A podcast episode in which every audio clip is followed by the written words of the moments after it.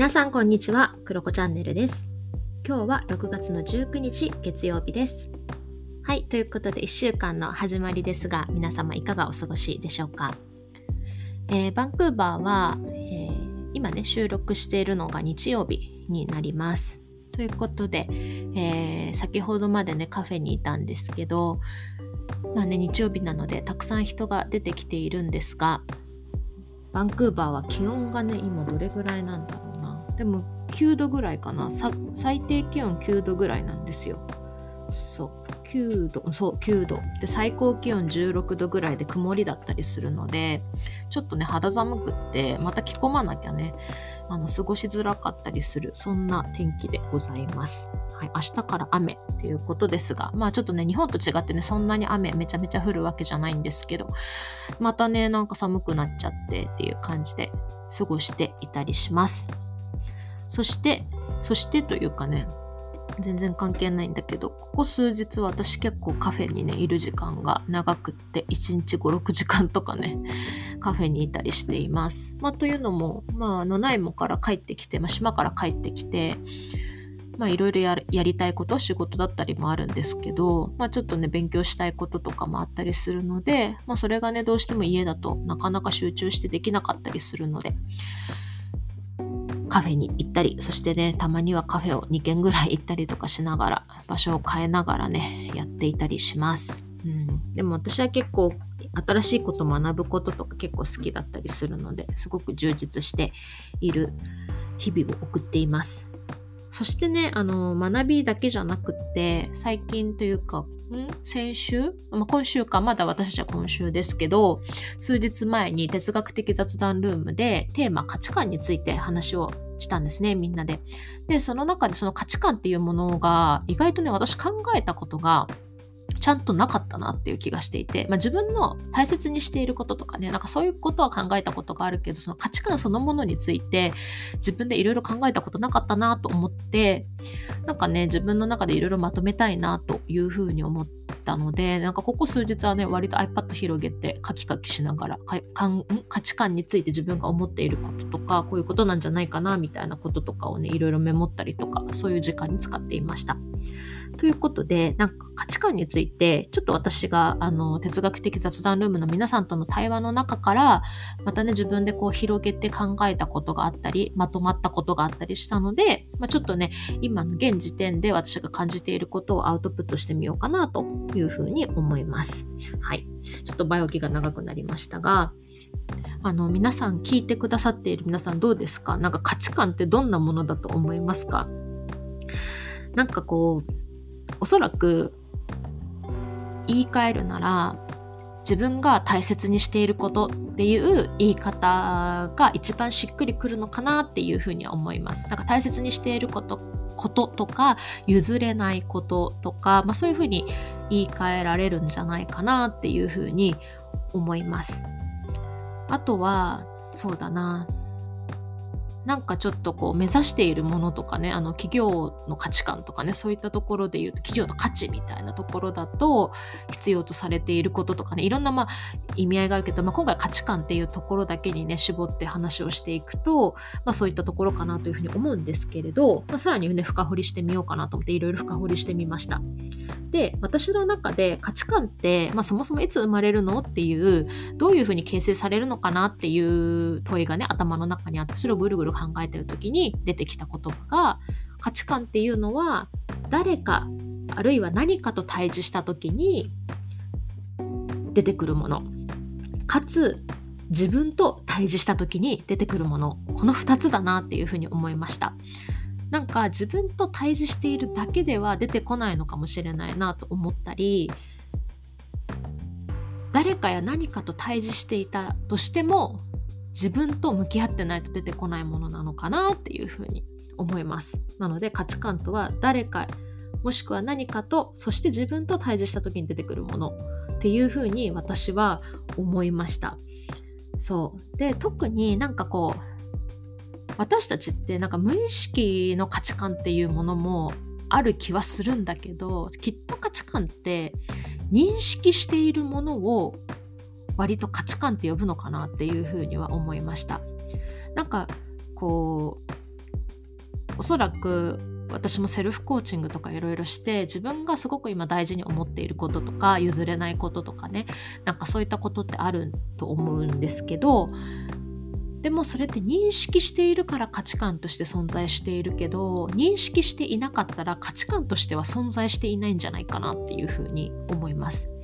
例えばもう冒頭でも言った通り私はねあのストレングスファインダーとかでも出てきたんですけど学習欲あと知的好奇心みたいな、なんか何かを知るみたいなことね、こう 哲学やってるからそうなんですけど、深掘りしたり、何かをこう学ぶことってことがね、すごく好きなんですよ。結果はあんまりそんなにこだわりないかなっていう感じ。そこに価値は置いてなくって何か新しいことを知るっていうことにワクワクをする。それを大事にしているというふうに自分は認識しているんですけどでもそれって割と大人になってから気づいたことなんですよね。だからそういうふうに認識したら価値観として存在するんだけどやっぱり認識していないと価値観っていうふうには存在しないのかなっていうふうに思います。あとはその対話の中でも出てきたけどおそらく価値観っていう概念がない国とか人とかもいると思うんですよね。なので、まあ、そういったところではやっぱり価値観っていうのは存在しないというふうに思うので、ま、やっぱり認識しているっていうのが一個のポイントなんだなっていうふうに思いました。で他の会話でね価値観のすれ違いっていうことについてちょっとね話が出たかなっていうふうには思うんですでも結構さらっと通ったのでそこもねどうして価値観のすれ違いって起きるんだろうなっていうふうに思ったのでそこについても考えてみました。で価値観のすれ違いってよくあるじゃないですか。離婚の理由とか。なんかねそういうのあるじゃないですか。なんかこう組織の中でなんか社長と会長の価値観が違うとかね。なんかそういうのってあると思うんですよね。だから価値観のすれ違いっていう言葉は結構表現か。は結構ね使うと思うんです。でじゃあ価値観ってじゃあ大切にしていること。譲れないことっていうところだと思うんだけどじゃあ夫婦間で大切にしていることが違うから離婚するのかって言われたら一概にそれだけじゃないんじゃないかなっていうふうに思っていてで多分この価値観のすれ違いっていうのはなんか2つの結合だなと思って1個はそもそもその大切にしていることが違う。っていうこととあとはその自分のその価値観をどう表現しているか消化しているかっていうところの違いなんじゃないかなっていうふうに思っていて例えばあるカップルがいて1人が夜型で1人が朝型ですってなった時にそこは自分に自分たちは譲れないと。私は朝早く起きたい。朝活大好き私みたいな人間。でもう一人がね例えば旦那さんとかがもう自分はね夜起きていろいろやりたいんだってなった時にじゃあそれで離婚するかって言われると一概にそうとは限らないなっていうふうに思ったんですよね。夫婦ってそういうのあるじゃないですか。性格真反対なんだみたいな。だからなんかそれっていうのは一概に あの価値観のすれ違いっていうところにはならないんだなというふうに思ってでじゃあその朝方夜型っていうところでなんかそれを何て言うのかななんかどういうふうに態度というか 表に出しているかっていうとこなんだと思うんですよね。で例えばうーん他の例で言うとじゃあ例えば向上心みたいな。上に向かう力みたいなのをね。なんかそういったことをすごく大事にしている人がいて私はこういうふうに思っているみたいな。どんどん向上していくのが大事だって私はすごく思ってるしワクワクしてますっていう価値観の人がいて。でもある人は淡々と職人のようにその向上心っていうものを表現し消化している。である人はじっくり深く研究している探求している人もいれば目標を立ててねめっちゃ熱くアスリートのように消化しているそういうふうに向上心を表現しているというか使ってるみたいな人がいて結構この価値観に対してそれをどういうふうに実生活で消化しているかって結構なんか後者の方が価値観のすれ違いっていうところには響いている気がするななんていうふうに思ったりして今回考えてみました。おそらくだから価値観ってその2つなんですよね。そもそもの大切にしていること譲れないこと。プラスそれをどう消化してるか表現してるか。なんだなって。なんかその辺をなんかこう分けて考えるといろいろなんか面白いんですよね。でなんかそもそも前者のその大切にしていることっていうところで言うとなんか大切にしていることがすれ違ってるのはきっと価値観が違うっていうよりは方向性が違うっていう言い方の方が合ってるのかなっていうふうに思っていてよくバンドマンがあるじゃないですか。なんか世界進出したいと思ってるのかいや自分たちの好きな曲を好きなように表現して売れるとか関係なくやっていきたいとかねなんかそういった方向性そもそも大切にしていることが違うっていうとこなのか世界史進出はしたい。そこは一緒なんですみたいななんか大切にしていることは一緒なんだけど向かう方向は一緒なんだけどもそれをどう消化していくかっていうところが違うみたいななんか段階があるなっていうふうに思いました。そう。だからなんかねやっぱりなんかその辺が自分たちは価値観のどの辺が違うのかっていうのを見ていくと例えばそれは夫婦だけじゃなくって家族間でもそうかもしれないしなんかチームとかかもしれないしなんかねそういったところをこうクリアにすると面白いなというふうに思いました。例えばなんか同じ会社のね組織の中でもあ私たちはみたいなこういうふうな会社にしていきたいみたいな、なんかこれを大事にしたいんだっていうところ実はめちゃめちゃ一致している。みたいな。ただ、なんかそれをどう消化していくかっていうところの価値観が合わないとか、のであればそっちにフォーカスを当ててなんか話し合いをしていくとかした方がいいと思うしいやそもそものその方向性が違うのかみたいなところなんだったらまずそこから話をしないとみたいな全然すれ違ったままだよねみたいなところもあるのかなっていうふうに思います。はい、ということで結構なんかこの価値観っていうところを考えるとめちゃめちゃ面白いなというふうに